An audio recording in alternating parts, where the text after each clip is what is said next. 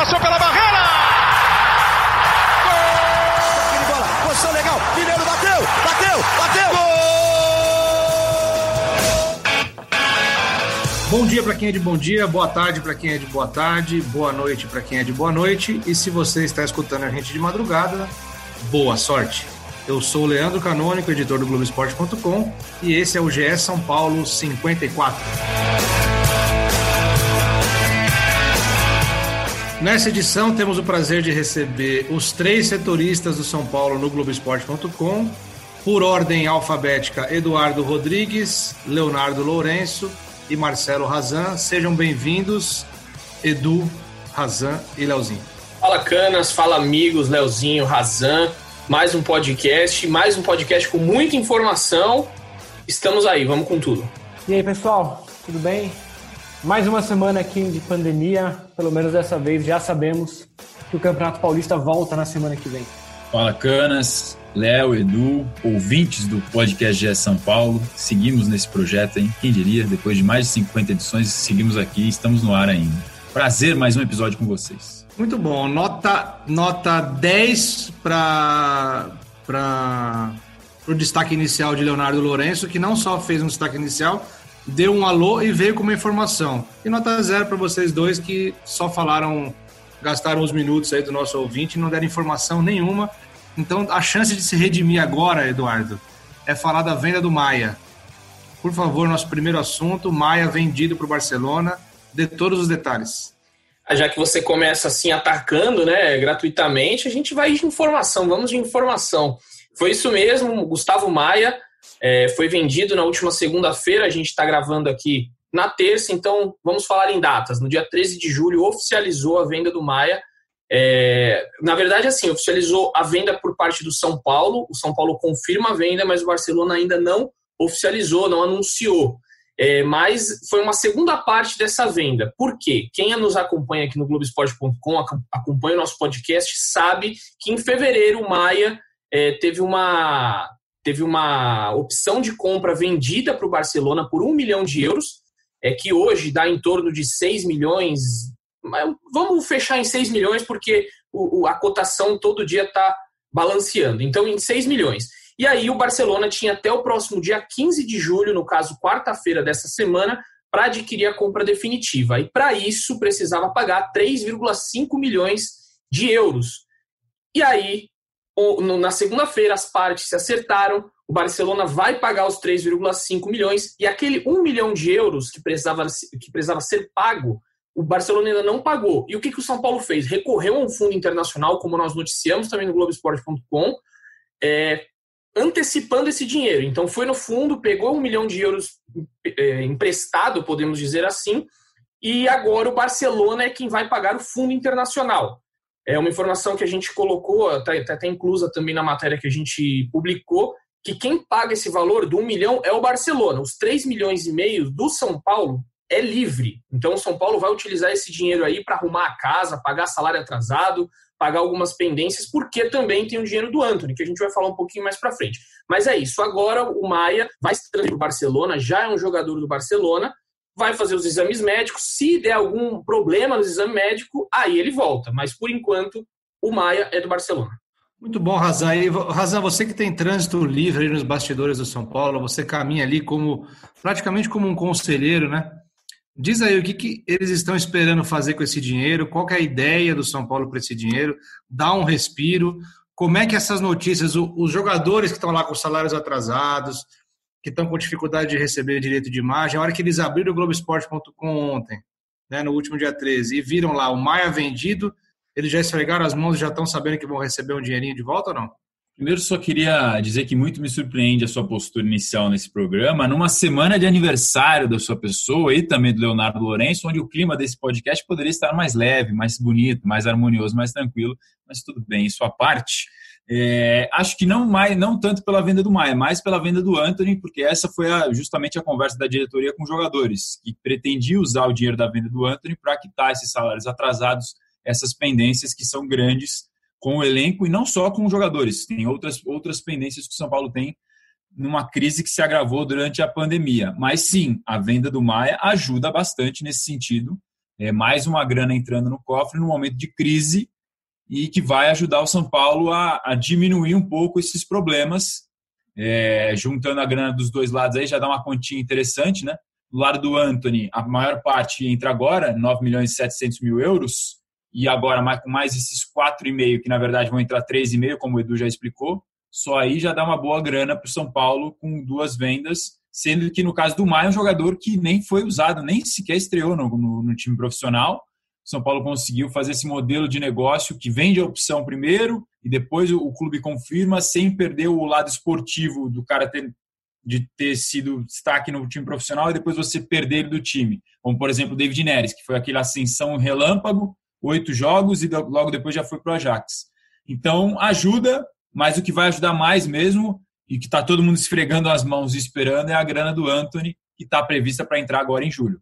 É, só, agora... só, só um adendo rapidinho, é, sobre o, conversando com algumas pessoas sobre esse dinheiro do Gustavo Maia, há um receio aí de quando o São Paulo vai receber esse dinheiro. Não é assim que o São Paulo vai receber amanhã, o dinheiro está lá. O Barcelona também teve dificuldades na pandemia, como diversos clubes no mundo, e o São Paulo não sabe ainda quando vai receber o dinheiro. Então, eu falei até com uma pessoa que falou: é, agora a gente precisa saber quando a gente vai receber, né? Tem esse adendo aí que pode demorar um pouquinho para essa grana cair nos cofres do São Paulo. Embora o pagamento seja programado à vista, paga tudo de uma vez quando pagar, e o São Paulo mantém 30% dos direitos do, do Gustavo Maia. Só lembrando que os salários lá no São Paulo estão enroscados desde o início da pandemia, em março Acho que o Razão vai lembrar exatamente, talvez, o, o, primeiro mês que foi pago com atraso. E desde então, os jogadores não recebem o salário integral. Acho que já são quatro meses nessa. Alguns atletas já demonstraram um pouco mais de insatisfação. O Raí precisou dar uma acalmada quando os treinos voltaram, uns 15 dias. Por enquanto, São Paulo ainda precisando é, resolver a questão dos salários, porque, lembrando, não foi feito um acordo é, o São Paulo decidiu por conta própria pagar os salários com, com só uma parte dele. 50%. E, e no mês de junho, esse último que passou, a gente teve relatos de, de jogadores que não receberam nem os 50%, alguns equivalente a 20%, outros que não receberam nada. São os relatos que a gente teve no mês de junho. Por isso, esse problema que o Léo falou, que já começou desde o início da pandemia. Foi março, né? Março, de fevereiro para março ali que começou. E qual o impacto desse novo patrocinador é, numa eventual melhora de finanças do São Paulo? Esse novo acordo de patrocínio que o São Paulo tem? É, o, São Paulo conseguiu um acordo consideravelmente bom. É, fica, todo mundo ali comemorou no São Paulo porque foram 4 milhões, vai ser 4 milhões destinados é, ao futebol até o final do ano e 1 milhão destinado ao basquete, porque o basquete também tem um time é, profissional e os jogadores também tiveram relatos de corte de salário. Então, esse 1 milhão vai ser destinado para o basquete e outros 4 milhões ali para o futebol. Pensando que muitos patrocínios hoje em dia pagam para uma barra de camisa 600 mil, 1 milhão, é, esse, até o final do ano, esse dinheiro para o São Paulo vai ser muito importante. Foi, foi muito comemorado essa, é, esse novo patrocinador nas costas. Quem vai se lembrar, o Banco Inter, que é o patrocinador master, é, ficava com a marca estampada tanto no peito quanto nas costas, aqui em cima, né, nessa parte da gola. E agora essa nova empresa de seguros é, foi uma, um alento, foi um alívio para o São Paulo. Então vai ser, vai ser importante esse, esse novo patrocínio. Lembrando que o Edu agora ele mostrou aonde vai ficar o patrocínio, mas as pessoas não estão vendo porque isso aqui é um podcast. Ah, eu não consigo falar sem me movimentar, né? Mas vocês vão entender aí, quem está me ouvindo agora vai entender onde que é.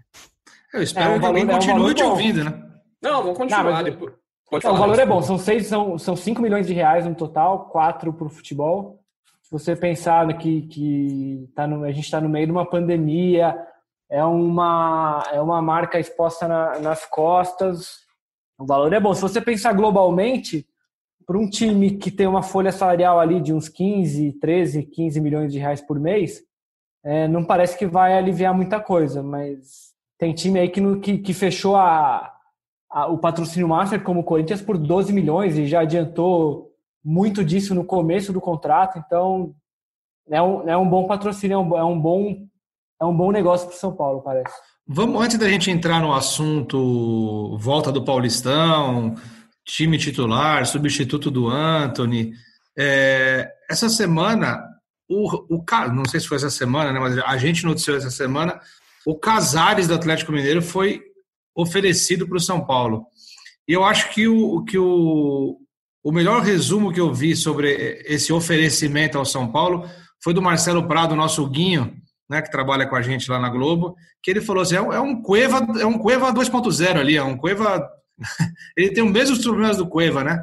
E talvez por isso que o Razan vai dizer agora porque o São Paulo recusou essa, essa oferta. É, a informação do André Hernan é de que ele foi oferecido, e, e até interessante você citar o Cueva, porque uma, uma, pessoa com quem o Hernan conversou citou justamente o caso do Cueva. Pô, mas seria um cara nesse, nesse sentido, tem problemas extra-campo, e ainda tem a questão da crise financeira que a gente está falando, o clube está com salário atrasado, vai contratar jogador, é, fora que é ano eleitoral, tem eleição para presidente em dezembro, enfim, vários fatores e acho que do, os dois principais, o dinheiro, embora o Casares esteja com um contrato já não, não é tão longo lá no Atlético Mineiro, já está na parte final, mas essa questão do, do perfil mesmo. O, o, São Paulo não vê nele um perfil de jogador que gostaria ou buscaria para contratar um reforço. E o Fernando Diniz já afirmou também que para contratar jogador para o São Paulo, o cara tem que ser muito bom, porque só bom já tem o da base, já vai brigar por posição e iria ocupar o espaço de um garoto que pode estar em crescimento. Então não faz sentido você contratar só porque é bom. Porque é bom já tem na base. Tem que ser um cara para tem... chegar e jogar de titular. E, e ele tem razão, né? Cirúrgico nessas indicações, por isso que ele está. Até agora, inclusive, o São Paulo não contratou nenhum novo jogador em 2020, só confirmou as compras do Igor Vinícius, do Volpe e do Vitor Bueno naquela troca pelo Raniel com o Santos. Ele tem razão, né, Razan? Porque o. o... Razão, Razan? Não, é verdade, porque é, o São Paulo só, precisa ver agora se é, é, tudo é muito bonito no discurso, né? Se o São Paulo perder num jogo ali, outro, outro mais para frente, e tendo uma, uma, uma má fase de novo, se eles vão ter essa paciência né, de não sair contratando como contrataram em outros, outros períodos. Mas o posicionamento do Diniz é perfeito. O São Paulo tem base para segurar ali e para evitar contratações que não que só vão trazer custo, né? E, e, pouco benefício. E se for ter que contratar alguém que contrate um craque realmente para fazer a diferença, como foi Daniel Alves, né? E outros jogadores. E aproveitando o tema base, o São Paulo agora vai fazer de tudo para segurar um outro jogador que foi formado na base e que também já desperta o interesse de clubes europeus, é, que é o Igor Gomes. Né? O que, que vocês têm de informação sobre como vai ser agora o posicionamento da direção do São Paulo em ano eleitoral, em ano com campeonatos, vão ter três campeonatos ao mesmo tempo, é, como o, o São Paulo está fazendo para tentar e conseguir segurar o Igor Gomes para que ele dê aquilo que a gente sempre fala, o tão sonhado para o São Paulo, o retorno esportivo de algum jogador da base, algo que a gente não vê, né? É, o, o clube não vê desde 2012, quando o Lucas Moura foi campeão da Copa Sul-Americana. Só completando em, em, relação ao Casares, o Fred Ribeiro, que é setorista do Atlético Mineiro lá aqui no Globoesporte.com, lá de Minas, é, ele também confirmou a informação que o nome do Casares chegou ao São Paulo por meio de empresários, chegou ao Raí, e, e, o nome, enfim, depois que foi analisado, o São Paulo não, não andou para frente com essa possibilidade. E mais um parênteses, o nome do Casares volta e meia aparece no noticiário do São Paulo seja em rede social, seja em especulação, é, é engraçado. Não só do São Paulo, né? Eles, estão, é. eles já sabem que não vai ficar no Atlético, eles estão loucos para achar um lugar para Casares, é normal isso, né? Eles vão oferecendo até que alguém top. De tempos em tempos, volta o nome do, do Casares, o, o contrato dele lá no Atlético Mineiro vai até dezembro, pelo que o Fred também explicou, e, e, e, até o momento o Atlético também não sinalizou se vai ou não tentar a renovação do contrato. Sobre Igor Gomes, é, eu, a gente também publicou hoje, o Edu também pode falar um pouco mais junto com o André Hernan. Hoje eu estou falando nesta terça-feira, né? É, uma reportagem dizendo que justamente essas vendas que a gente está falando do Anthony e do Gustavo Maia dão um pouco de alívio para o caixa do São Paulo para ter um pouquinho mais de respiro na hora de pensar no futuro do Igor Gomes. É claro, se chegar uma proposta boa, eu acho muito difícil não, não, não negociar. Mas o próprio Fernando Diniz disse que pelos elementos de realidade, foram as palavras dele, que ele tem, o Igor Gomes vai ficar conosco, São Paulo, ele está falando, por mais um tempo. Ou seja, o São Paulo vai fazer algum esforço para manter o Igor Gomes.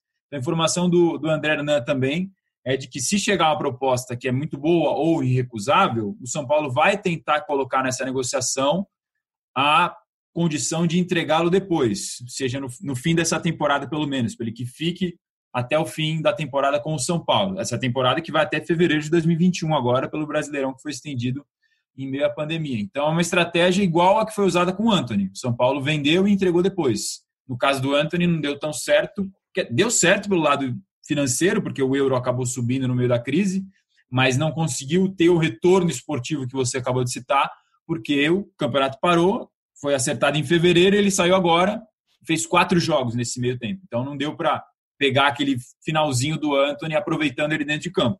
O Igor Gomes, se chegar uma proposta assim também, a ideia, o esforço do São Paulo vai ser nesse sentido, de segurar por, por pelo menos até o final da temporada.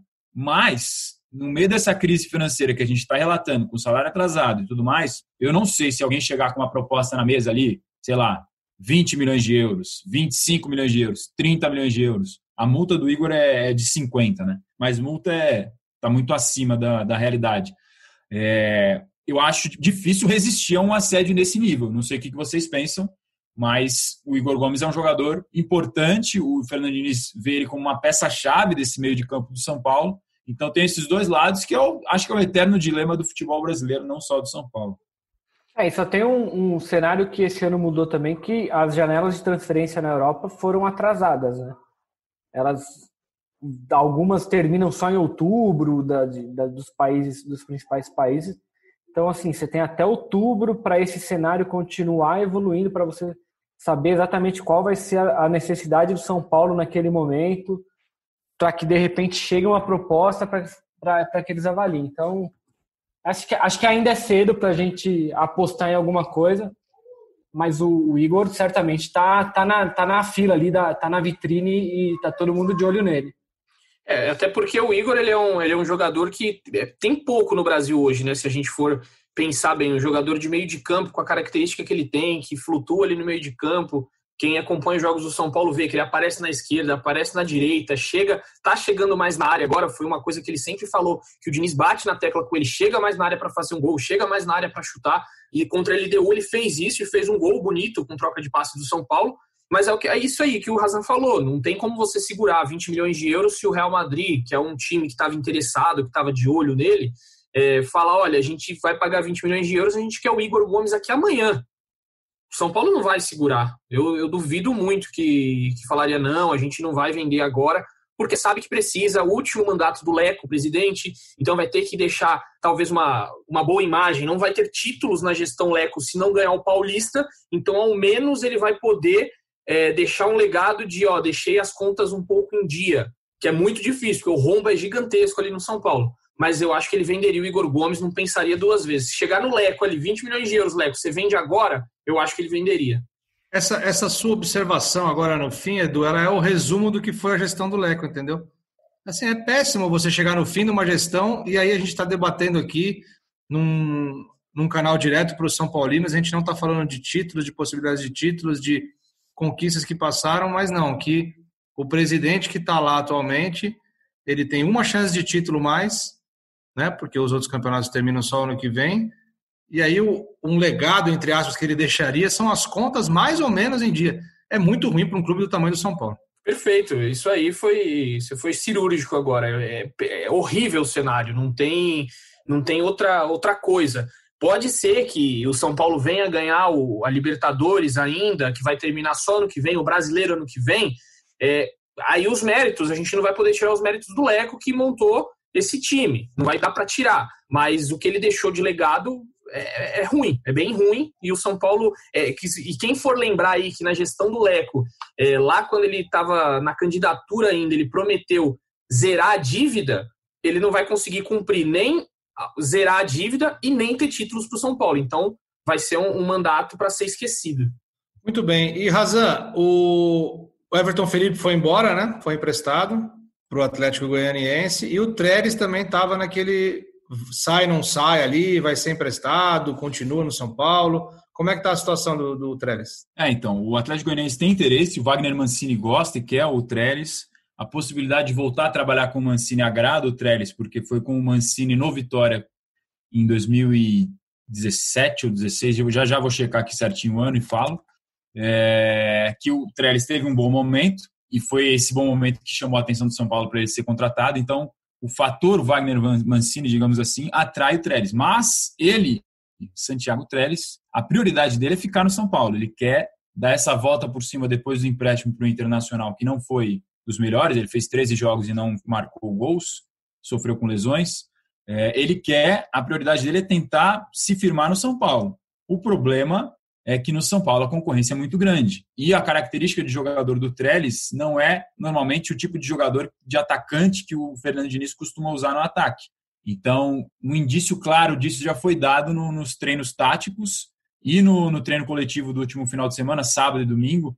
O São Paulo está concentrado lá em Cutia. E o time titular, que a gente já, já vai falar um pouco mais, o ataque tinha aquele tradicional que a gente já conhece: Pato, Pablo e Vitor Bueno. E no time reserva, Paulinho Boia, Everton. Então, o Trellis só entrou durante o segundo, durante o, o treino coletivo no time reserva, junto com Gonzalo Carneiro, Brenner, Danilo Gomes, todas essas outras opções que também brigam por vaga no ataque do São Paulo. Então, se ele ficar, é difícil imaginar que o Trellis tenha muitas chances para jogar nesse time do Fernando Diniz. É essa, é a balança que, tem, que ele está pesando e o São Paulo topa, claro, uma negociação por empréstimo, porque se não é um jogador que está entre as principais opções e você tem que cortar custo do futebol, por tudo que a gente já falou aqui da parte financeira, que está difícil, faz todo sentido para o São Paulo emprestar. A possibilidade que foi levantada e o São Paulo não quer seria de um empréstimo com uma extensão contratual do, do vínculo do Trellis pelo mesmo período. Então, explicando de forma clara, se o Trellis fosse emprestado por um ano,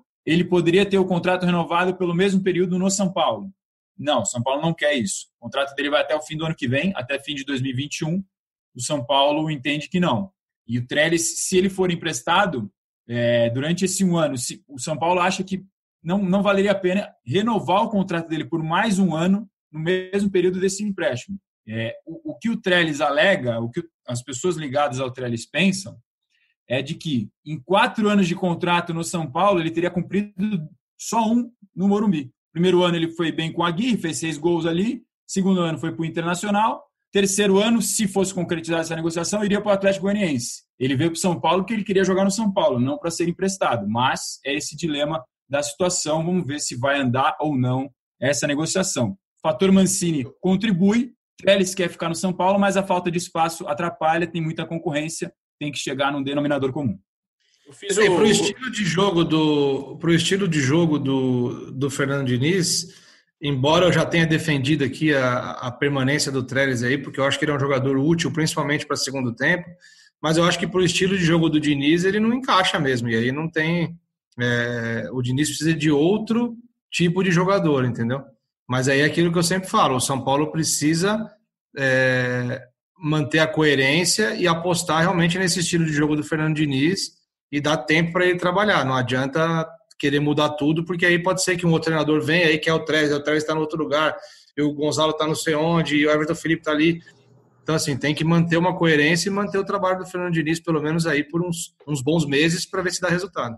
Eu fiz, o gesto, eu, eu fiz o gesto pro Razan ali de 17, só que ele não me entendeu, que era 2017. Foram 23 jogos e 10 gols pelo Vitória. Média boa do Trelão aí, hein? Ah, ele foi. O Corinthians queria ele também na época. Não sei se, não sei se o Santos São também. Paulo, Paulo. É, foi, é foi a briga final ali, foi Santos e São Paulo, ele acabou escolhendo São Paulo. É. Não custou pouco para o São Paulo, custou, acho que se eu não me engano, 6 milhões de reais. Foi, foi. Que o São Paulo tem. E... Mas é um jogador que pouco usado. O Diniz, ele só foi inscrito no Paulista depois que o campeonato já tinha começado. Agora o, Gonzalo Carneiro também voltou não me parece que ele, que ele vá conseguir espaço com o Diniz, pelo menos não tão cedo.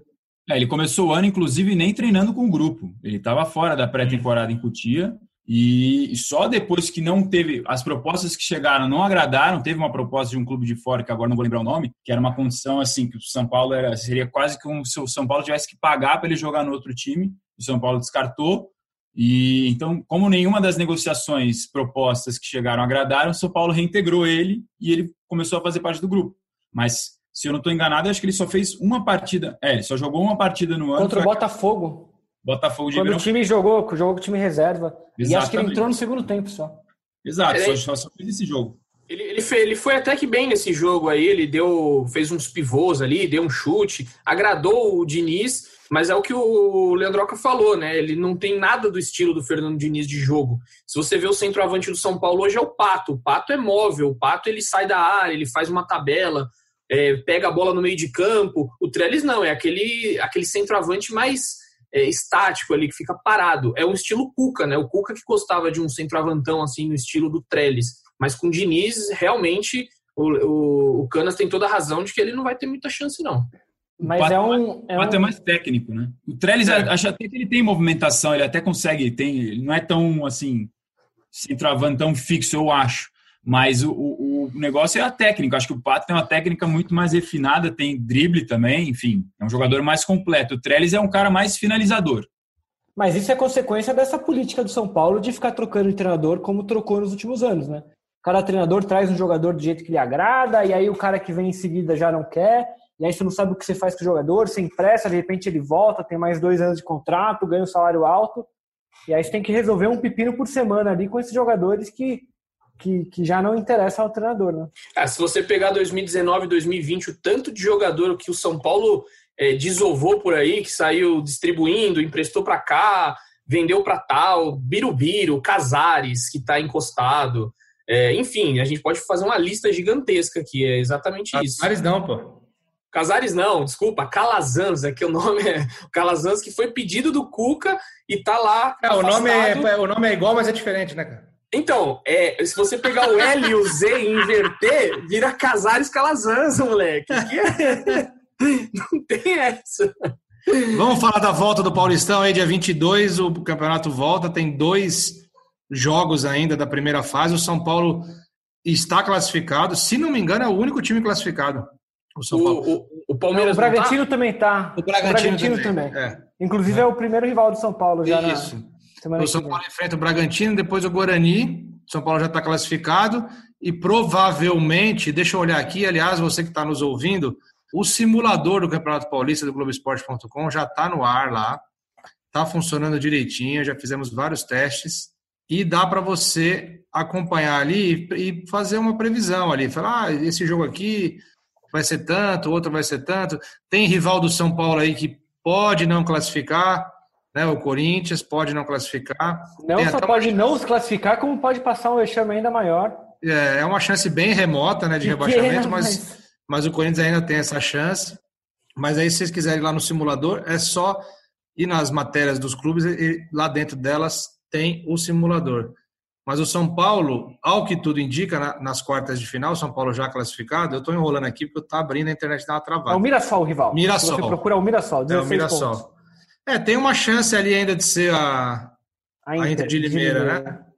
Mas é tem, tem chance também de ser. É, é que é hoje a gente, a gente não tem nem ideia de como esses times estão voltando, quais pois são os é, jogadores. Pois é. É, é. é quase um chute agora fazer qualquer prognóstico, porque se você pegar o Santo André mesmo, que era o melhor time do campeonato quando parou, e o time é completamente diferente, Sim. então é muito difícil a gente imaginar, mas o São Paulo está classificado, o Bragantino está classificado, é, o Mirassol deve ser o rival do São Paulo nas quartas de final. E o São Paulo, classificando em primeiro, garante nas quartas de final o jogo no Morumbi, né? É um jogo nas quartas de final, um jogo na semifinal e dois jogos na final, sendo que a segunda final já é no fim de semana de início do Brasileirão. Razan, Edu, Leozinho, microfone aberto para vocês falarem do retorno do Paulistão a principal novidade, a principal expectativa do torcedor é em relação a quem vai substituir o Anthony, que foi para o Ajax. Essa semana já ele está no Brasil ainda, não viajou para a Holanda, mas o Ajax já divulgou fotos do Anthony com a camisa do time holandês. É, quem vai ficar com o lugar do Anthony?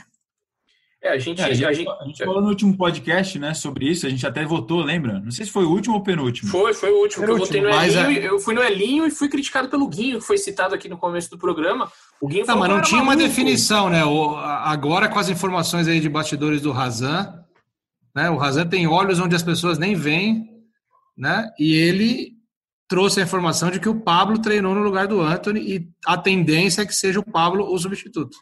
É, no final de semana, no sábado teve um treino tático lá em Cotia e o Fernando Diniz escalou o Pablo naquele time que o torcedor agora já conhece mais de cabeça, o time base do São Paulo, com Thiago Volpe, Juan Fran, Bruno Alves, Arboleda e Reinaldo, Tietê, Igor Gomes e Daniel Alves, na verdade Tietê, Daniel Alves e Igor Gomes, e aí Vitor Bueno, Pato e Pablo no lugar do Anthony, o Pablo que pode fazer essa função de ponta, já fez essa função de ponta no São Paulo, até invertendo com o próprio Pato. Então, pelo treino de sábado tático e de domingo, treino coletivo, onde eles fez um treino coletivo titular contra reserva, o Pablo novamente foi titular. Essa é a tendência para a volta do Paulistão, marcado para o dia 22. São Paulo, primeiro adversário é o Bragantino, ainda não está definido 100%, né, que dia que vai ser o jogo, do São Paulo especificamente, mas a volta do Paulistão, do Paulistão é dia 22. E o time reserva, já aproveitando para passar aqui, que o Diniz escalou nesse treino coletivo de domingo, foi o seguinte: Lucas Perry, Igor Vinícius, Diego Costa, Anderson Martins e Léo, Luan, Lisiero e Hernanes, Everton, Toró e Paulinho Boia. E aí, durante o treinamento coletivo, o Diniz testou Lisiero, Luan e Paulinho Boia no time titular, fez essas mudanças. E no reserva entraram Gonzalo Carneiro, Gabriel Sara, Brenner, que fez gol, inclusive, Danilo Gomes, Shailon e Trellis. Ou seja, como o Trellis a gente já vinha falando, entrou durante o coletivo no time reserva. Os gols do treino treino tático não, treino coletivo, né? Dois gols do Vitor Bueno para os titulares, um gol do Hernanes e um do Brenner para os reservas. São Paulo com Hernanes entre os reservas, você ver que o elenco não é ruim. Quantos times podem se dar esse luxo de ter Hernanes, Everton como jogadores reservas da Série A do Campeonato Brasileiro? Então, até por isso é um elenco caro também do São Paulo e que precisa dar resultado. Está começando a encaixar com o Fernando Diniz. Agora a dúvida é como é que vai ser esse futebol pós-pandemia? É um grande ponto de interrogação. Posso, posso falar aqui um. Não vai ser uma polêmica, mas uma opinião forte aqui. São Paulo é o favorito do São Paulo é o favorito do Paulistão. E posso explicar por quê. Comparando com os grandes. Você queria falar, Lê? Não vejo polêmica nisso, mas eu. Não, não, então, não é polêmica, é opinião tô... só. E eu vou explicar. Então vamos lá. O Corinthians, o Corinthians vai brigar ali para se classificar e teve muitos problemas, como muitos jogadores que tiveram a Covid-19, tiveram que ser afastados e começou um pouco mais tarde os treinamentos. É, tem problemas internos de financeiro, o, o time não recebe há três meses de salário atrasado e tudo mais. O Palmeiras está aí com esse problema do Rony, é, que foi suspenso pela FIFA por quatro meses. Pode ser que tenha um efeito suspensivo aí no meio, enfim, mas é, inicialmente ele não joga mais o Paulistão. Per pode perder o Dudu, que bem provavelmente vai para o Catar, e já são duas peças importantes ali. E o Santos também, que vive um, um clima muito conturbado ali, com atraso de salário, é, o time tem algumas dificuldades, às vezes, de encaixe. E o São Paulo, dos três, dos quatro, desculpa, é o único que manteve o time base do ano passado e teve tem o Fernando Diniz ali com um time já montado na cabeça. Você viu, o Razan é, colocou esse time aí em 10 segundos ele falou o time. Todo torcedor São Paulino sabe a escalação hoje do São Paulo, porque é um time que está entrosado já não só no papel, mas no campo, antes da paralisação, é, tinha esse entrosamento. E para fechar os meus, as minhas, os meus elementos aqui, o time ficou confinado uma semana em Cotia e nenhum outro clube fez isso, de ficar todo mundo junto. Então acho que uniu um pouco mais o elenco. A gente viu aí nas postagens todo mundo um brincando com o outro, um é, tirando sarro do outro. O elenco se uniu bem ali. Eu acho que foi importante. O São Paulo estava treinando em dois períodos, de manhã e de tarde. Por isso, São Paulo é o favorito do Paulistão. Eu só queria dizer que eu concordo 100% com o Edu. Inclusive, eh, os argumentos que ele usou são exatamente iguais aos argumentos que eu usei numa conversa que a gente teve num grupo de WhatsApp há mais ou menos uma semana. Queria, inclusive, agradecer ao Edu. Copiou, por... né? Foi plágio. Opinião plágio.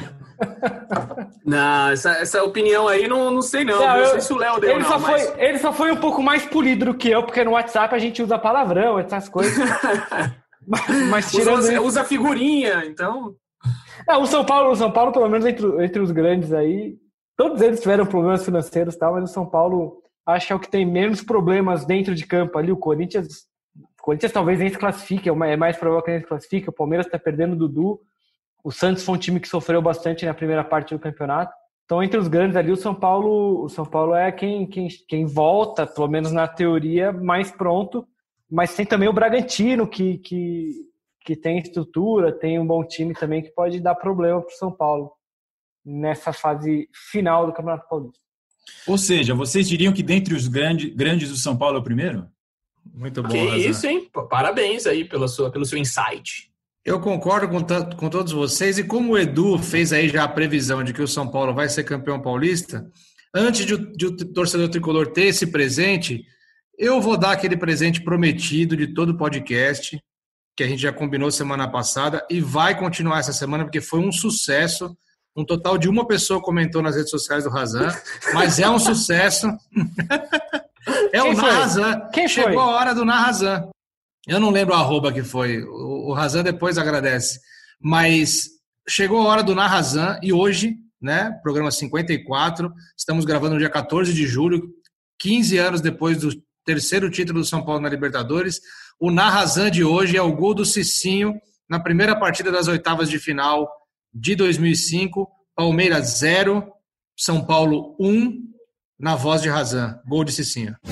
Cicinho traz para dentro, emendou de pé esquerdo. Que golaço!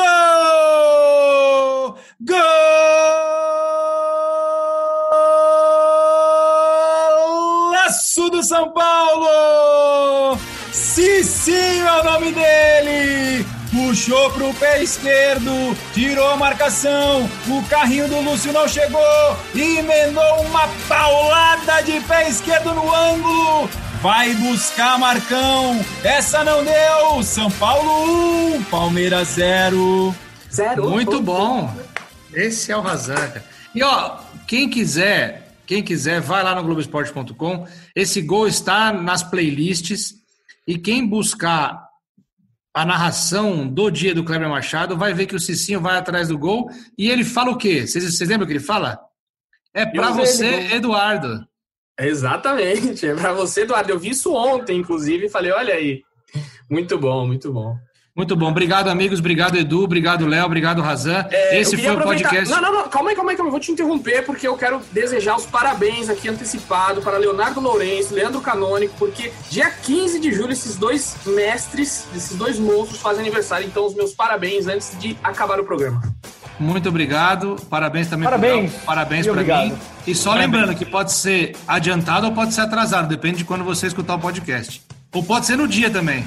Então, a gente fica por aqui. Eu agradeço ao Edu, agradeço o Léo, agradeço o Razan.